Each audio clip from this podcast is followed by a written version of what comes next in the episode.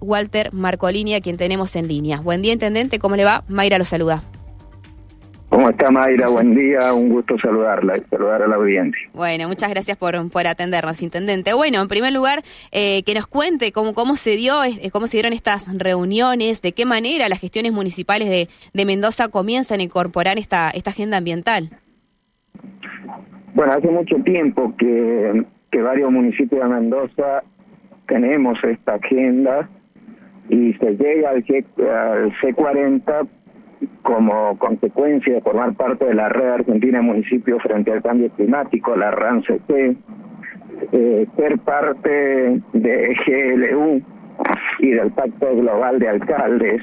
Eh, nosotros, nuestros municipios tienen eh, inventario de gases de efecto invernadero, sabemos cómo se contamina y eh, en qué cantidad y bueno y hay acciones para mitigar esa eh, esa situación y además contamos con el PLAC que es el, el plan de acción climático eh, que están aprobados por los organismos internacionales. Es decir, hace muchos años que venimos trabajando en esta agenda, fundamentalmente los municipios que usted mencionó, eh, del sur tienen mucha participación general aldear, eh, digo, también está San Carlos fuera de, lo que usted mencionó y eh, tiene que ver con que hagamos acciones todos en dirección a mitigar eh, el calentamiento global y a llegar al 2050 con lo que la Argentina ha firmado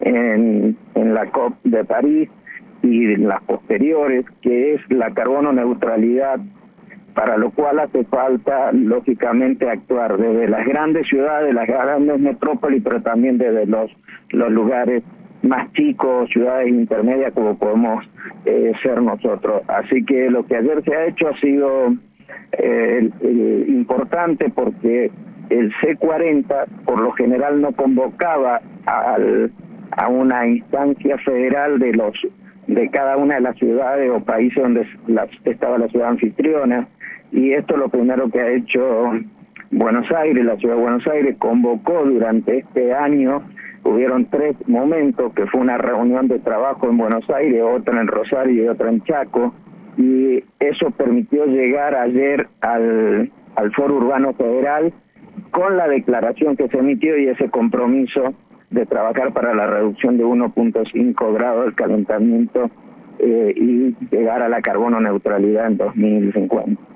Bueno, eh, es un tema muy, muy muy profundo en general, pero si tenemos que hablar de, su departamento, de General Alvear, eh, con todos estos estudios que nos dice, ¿cuáles son esas principales fuentes contaminantes para, para el mismo municipio, para el mismo terreno?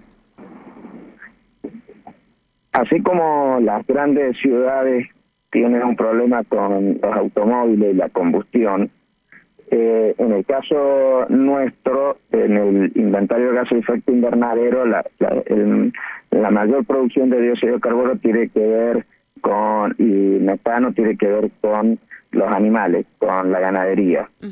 eh, entonces, para nosotros es importante acciones que tiendan a, producir biomasa y generar eh, a partir de allí biogás o eh, electricidad. Nosotros estamos, como todos los municipios, encaminados al reemplazo total de luminarias LED, eh, de manera de, dejar de usar la luminaria de sodio, eh, a mejorar y utilizar las bicisendas, a lograr bajar los impactos, eh, llevando adelante acciones como calefones solares, y en el caso nuestro, hicimos un programa en la primera gestión, después lo, lo cortamos con la pandemia, pero se distribuyeron más de 450 teléfonos solares de forma gratuita en la, en la localidad de San Pedro de la Tel y en la zona rural, donde no vamos a tener gas natural. Entonces hay una disminución de, de la producción de dióxido de carbono por porque deja a la gente de utilizar eh, los termotanques a, leña o, eh, electricidad. Eh, bueno, hay muchas acciones encaminadas en esta dirección, las otras son las plantas de tratamiento de residuos sólidos urbanos, General Aliar cuenta con una, y hay una mayor clasificación de los residuos. Desde ya que falta todavía mucho, esto lleva a la necesidad generar conciencia en toda la población, en los vecinos, y es un trabajo que hay que hacerlo en forma conjunta entre eh, los estados locales con sus vecinos, ¿no? Pero es un, un camino que está iniciado y es, y es importante. Después hay acciones de mitigación con la forestación. Todos los años en el municipio de Alvear eh, entregamos entre 150 mil y 200 mil estacas de, de álamos eh, para la generación de cortinas forestales que a la vez ayudan a combatir heladas y demás, que es otro otro de los placeres que, tenemos. Así que, eh, y uno en estos encuentros aprende, por supuesto que es eh, un, un espacio eh, de enorme aprendizaje y es lo que está sucediendo en Buenos Aires. En el plano político, ya para, para ir cerrando, intendente, pues sabemos que tiene ahí otras otras actividades. Eh, bueno, Horacio Rodríguez Larreta, que es uno de los presidenciables de Juntos por el Cambio, eh, con todo este acto, ¿se le puede tomar como un evento, como un posicionamiento y también en, en ya en, de manera internacional?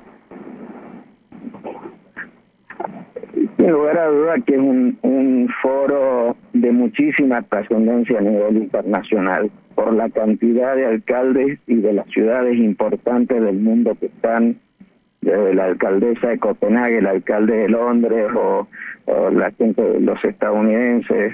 Eh, hay, hay ciudades muy importantes, toda América Latina, los cinco continentes están presentes. Es un evento de esa naturaleza. Yo no sé, no, no estaría en condiciones de decirle si con ese solo evento eh, puede ser un posicionamiento definitivo, desde ya que, que hay una instancia que todos están trabajando, los, posibles candidatos, los precandidatos, en función de las pasos del año próximo, pero sí es un evento de, de una magnitud respetable y con un nivel de para tenerlo muy en cuenta eh, y que creo que va a tener un impacto muy bueno en, para Argentina porque evidentemente en esa dirección que ha logrado cerrar la grieta y eso por lo menos en un momento tan difícil que atraviesa la Argentina, por lo menos eso es un, buen aliciente. Eh, y más, más, allá de esta, de esta unidad que usted nos está, está mencionando y que se está priorizando y demás, eh, y con, esto para cerrar, eh, ¿cree que la, la UCR está lista para, para avanzar en disputarle quizás el liderazgo al PRO para el próximo año 2023? La Unión Cívica Radical tiene muy buenos candidatos, y creo que, que debe hacerlo, que hay que llevar una fórmula propia, por lo menos desde el radicalismo vamos a promover eso, y habrá que ir a las pasos, que la instancia para la selección de, candidatos, pero sí de ya, ya sea Morales, Gerardo Morales, eh, Facundo Manes, eh, o el propio Alfredo Cornejo, habrá que ver cómo evoluciona esto en los próximos meses. Recuerde que el Mundial y las fiestas de fin de año van a ser un parate, va a ser un momento, así que en febrero va a haber definitivamente, febrero-marzo, eh, una instancia para, para esta toma de decisiones, pero entiendo que el radicalismo tiene que ir con una fórmula propia. ¿Imagina Cornejo en una lista? Sí, sí, claro. Sí. En este momento Alfredo está en, España participando también de una agenda internacional importante creo que, eh, es importante estar en, en, esa, en ese nivel de, decisiones y, y tener un, una visión sobre a dónde tiene que ir Argentina, un modelo que es urgente eh, para salir de esta situación tan agobiante que está atravesando el país. eh, ya sí, está, le prometo que es la última. El general Alvear eh, estar pensando en una fecha distinta en cuanto a las elecciones, respecto a provincia. No, no, no. Nosotros vamos a, a ir junto con provincia como lo hemos hecho siempre. Así que cuando se definan las fechas y esa fecha va junto con Nación o va separado de Nación, creo que también es un debate. Entiendo que, que habrá que ir con un cronograma propio, eh, como lo establece la ley provincial electoral, eh, que sería junio, septiembre, pero siempre junto con provincia. Gracias, Intendente. Un abrazo muy grande para usted, muy amable. Gracias a ustedes, que tengan lindo día. Hasta luego.